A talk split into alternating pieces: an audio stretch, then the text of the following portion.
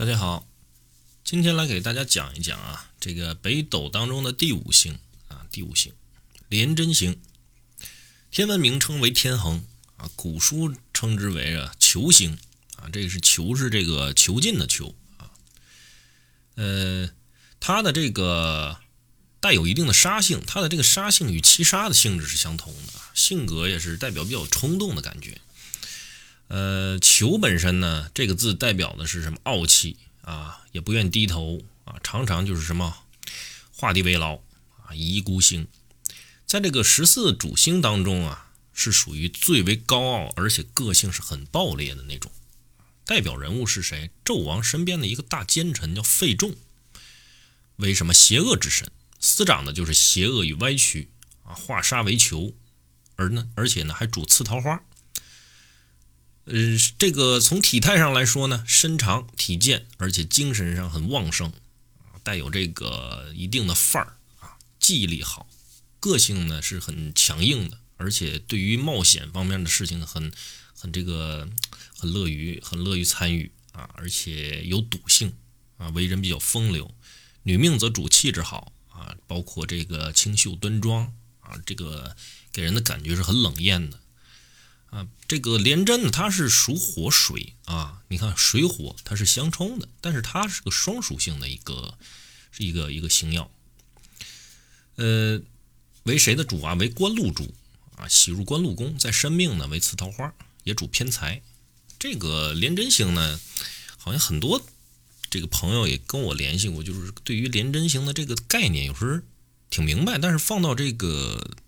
宫位当中，或者放到组合里，好像就不太会用了啊。今天咱们就给大家来讲一讲这廉贞，看看看能不能对大家日后对于这个紫紫微当中的啊这个廉贞星啊有没有一个更全面的认识？这个在十四正曜当中呢，应该发现啊啊所有的星耀它的特性都不太相同啊，最明显的性质分别呢。分别在是一些星耀，它是拥有主动影响别的星耀的力量，对吧？呃，就类似于像太阳啊，一些呢是属于被动性的，以及呢受其他星耀所支配的影响的这种星耀啊，如太阳星便是比较属于有力的那种啊，属于影响别人的啊，它能化什么巨门之暗，解天梁的这种孤性啊，入福德呢。而且入庙的时候，能使命宫的天同也不至于过过于什么偏柔啊，这个使其呢转变为什么开朗的、热诚的啊，所以他的这个影响力呢啊是很强的。就像一个意志比较坚强的人，他无论在什么环境当中，他也不会改变自己的原则啊。但是容易受到其他星耀影响的星耀啊，性质就比较难去推断它了。啊，因为它随着相会的星耀而变化，有有一定的不定性。这廉贞呢，在五行中水水火，但凡呢是有含有两种五行的星耀，它主变化是不是很大呀？而且廉贞呢，这个水火两种五行呢，既相克又相忌，所以其性性格的变化。是不定的。那在这个，在这个六十四卦当中，它有一个叫水火既济啊，这就是相济；火水未济，这就主相克。但是在柔的一方面呢，它能体现在什么深刻的感情啊，常带点幽默的性格，在人际关系里呢，也常常扮演着一个比较诙谐的角色。啊，所以呢，他也为次桃花主，但是在刚的一面呢，他又是化气为球，象征为官非冲突，在事业上的野心以及对政治的狂热，在疾病这个层面上来说呢，又主脓血之症。由此可见，它的这个复杂呢是不好确定的一个特征啊。因此，古人呢也对这个星耀有这个“出之不可解其祸，逢之不可测其祥”的说法。其实说呢。这个星耀无论吉与凶的印象都是很难以去估计的。这个星耀最受同宫星耀的影响了啊，比如像天府与廉贞同宫的时候啊，相比较廉贞与破军可以说性质就完全反过来了。因为天府是最重重视自己的信誉啊、外表啊，与廉贞同宫以后呢，它能稳定廉贞的浮躁特性。但是破军的这种破耗冲动，他不顾一切的特性，再加上廉贞之后，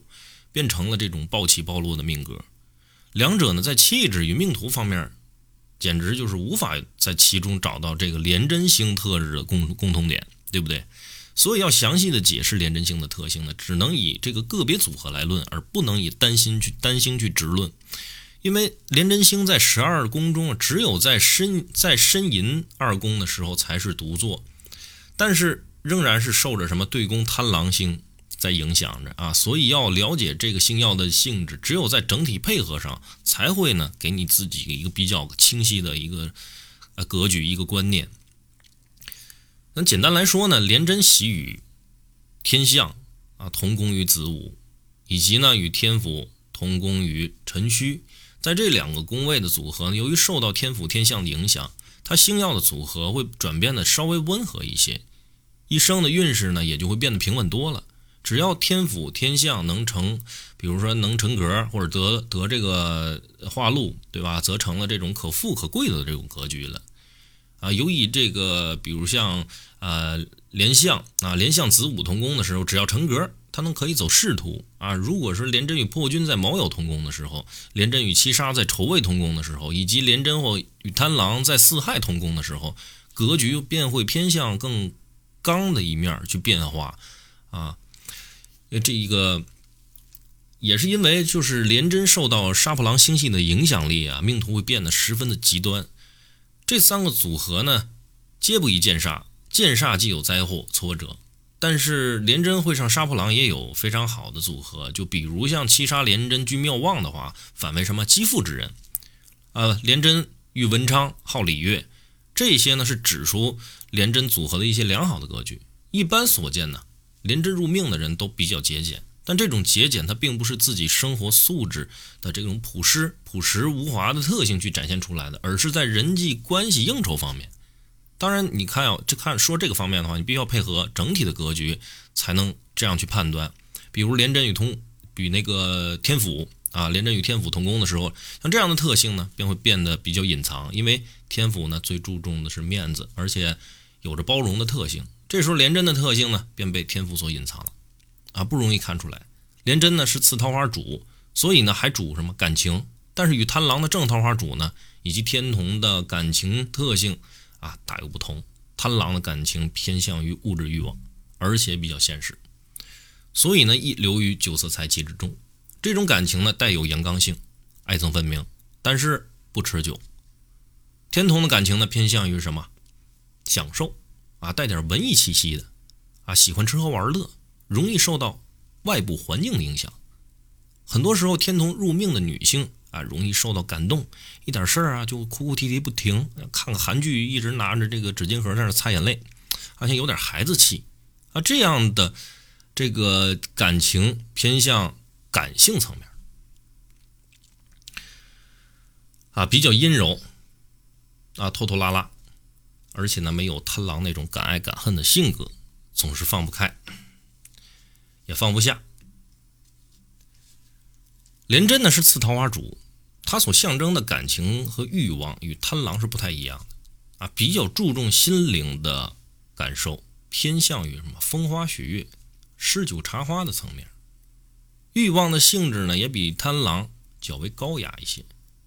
它属于什么？情欲而非物欲，但一样是属于爱憎爱憎分明的感觉啊，但。多了一份什么刻骨铭心的啊，刻骨铭心的这样的一个深刻的记忆，往往呢啊外人是很难去理解的。啊。廉贞，你看廉贞与天同性质呢有异，天同呢对感情的执着是属于什么偏向软性的，但是廉贞呢却是刚性的，激烈的多啊，所以带来的伤害的持久性也是很很长的。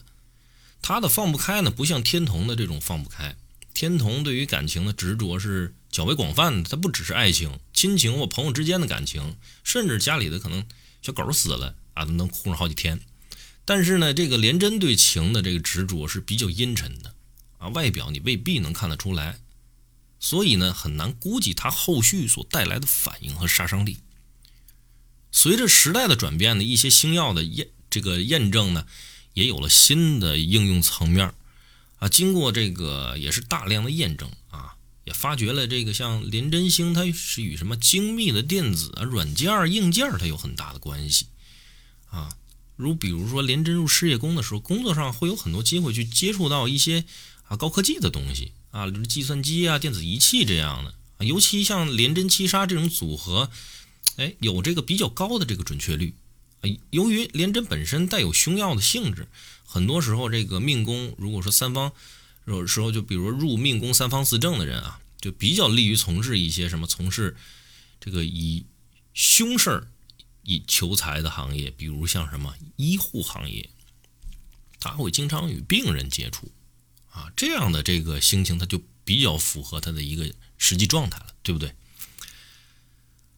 啊，另当比如说像廉贞七杀擎羊同宫于事业宫，啊，如果不是从事刑法这种工作，一生可能会有一次官非，啊，这个这个牢狱，啊，流年廉贞会遇会上这个煞气很重的年份的时候，也会有这种犯官非的可能性。这时候需要考虑到命者本身你从事的职业，啊，以及这个人的为人怎么样。去断其啊官非的特性，比如这个为人正直啊，那没有什么这种作奸犯科的可能性。所以说这时候出现的官非呢，都有可能是什么？类似于像一些，比如税务啊，税务上的问题啊，或者是与一些什么跟带有这个政府这个性质的一些机构你去合作的时候，可能会出现一些误会。但如果说反之的话，这个人本身就从事偏门行业，像这样的年份。恐怕后果会很严重，啊，所以同样是官非，也必须考虑这个人的职业和为人，去判断他的结果是怎么样的，啊，不是说星耀吉则全吉，啊，星耀凶则全全都是凶的，啊，并不是这样，所以千变万化啊，唯有推理二字。好了，后面呢讲把这个分工讲一下，这个廉贞入夫妻的话呢，啊，感情呢平时清淡，啊，相敬如宾。在子女的话，这则主这个子女的话个性比较强，而且呢善于比如说拆拆拆玩具之类的啊。这个在财帛的话啊，赚取公务机构的钱财啊，但如果说化忌，则损财。在极恶的话，则主什么十二指肠啊这种以及肿瘤啊以及这个一些不易治好的一些病啊。在迁移则主劳碌。交友呢，则主变化大，环境变化大，在事业上一生是可以有发展的啊，是可掌权的，有机会去掌权的。在田宅宫的话，像附近的话，会有比较高和尖儿的东西啊，比如像类似于像这个塔尖儿或避雷针之类的，嗯，呃或者是呃像这个比较高的树木啊。如果说加上化忌。啊，加上化忌的话，入田宅，这个家里面的家电家电啊，可能会频故障频发啊。在福德宫啊，它主劳碌，闲不住。在父母的话啊，独守如果会吉的话啊，则主这个高寿啊，则主这个家里人这个老人高寿啊。会七杀的话呢，则反之。呃，在兄弟。啊，廉贞如果妙望无煞，兄弟呢则主是有贵气成就的。若是与六煞星如果说这个相会的话，或同宫啊，这个兄弟之间啊，兄弟之间他会有一定的克害。好，咱们今天廉贞星呢就给大家讲到这儿啊，感谢大家的收听，咱们下一节课再见。